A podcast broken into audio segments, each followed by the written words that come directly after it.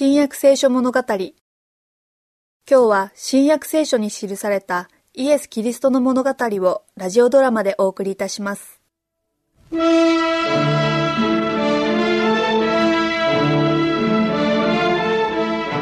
晩祭司と指導者と長老方の特別会議が招集されました。集まってください。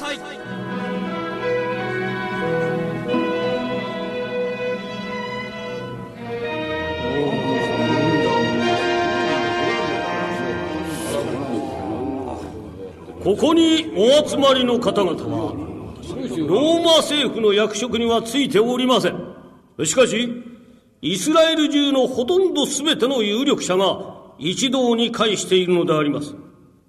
ただし、ニコデモと有馬タヤのヨセフだけは、ご存知の通りの理由で招かれておりません。皆さん、ナザレのイエスがベタニアで行った奇跡をご存知でありましょうか？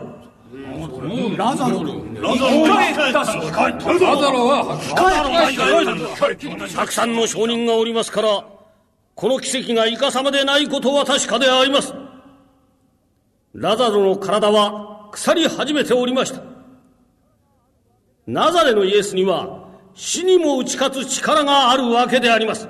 つまり彼は救い主であり神の御子であるということになります。そう、その通りだ。私は神の御子で、何を思ったのイエスは、マリアとマルタの兄弟、ラザロを死から蘇らせました。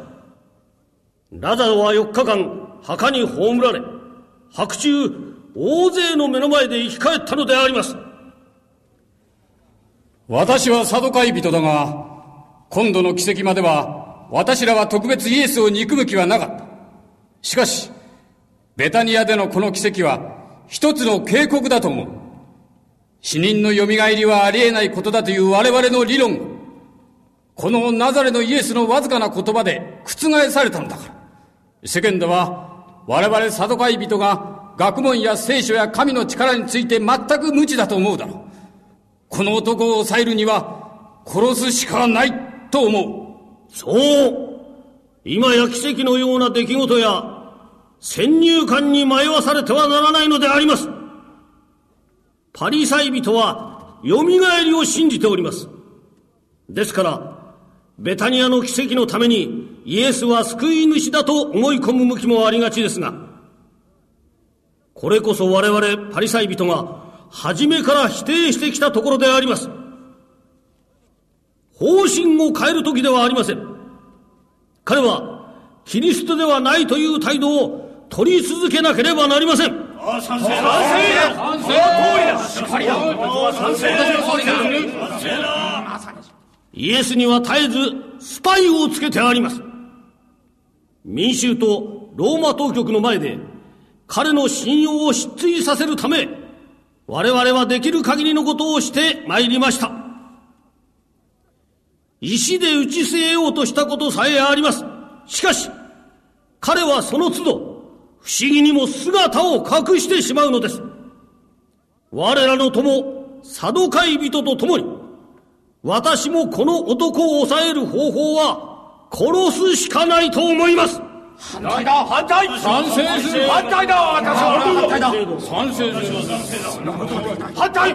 反対。わしはみんなと同様、民衆に対する力を失うのはごめんだ状況をよく見て、冷静に結論を下そうじゃないか。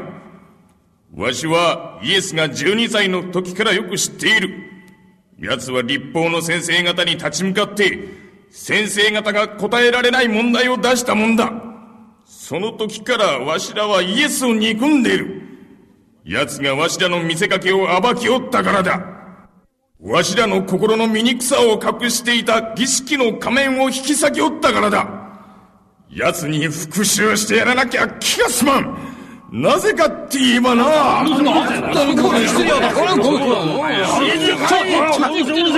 静かにしろというのに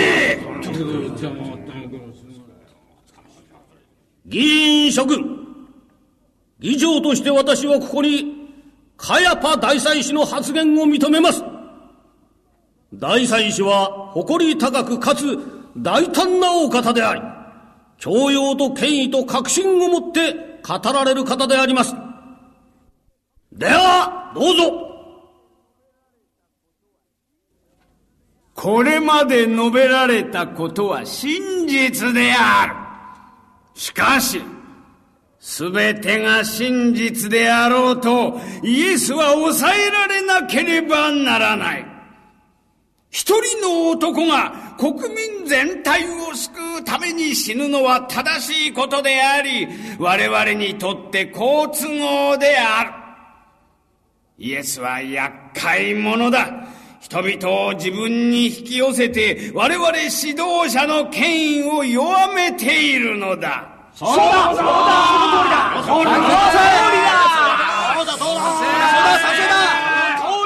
数々の奇跡を見ると、イエスが神の子であるかのように思われようが、果たしてそうだろうか民衆が我々への信頼を失えば、国の力は衰えてローマに重複されてしまう。国民全体に比べれば、イエス一人の命が何ほどのことがあろう。イエスがイスラエルの幸福の妨げになるなら、彼を滅ぼすことこそ神に仕える道ではなかろうか。国全体が滅びるより、一人の命が滅びる方がましだ。イエスを死刑にしてくれよそうだそうだその通りだその通りだ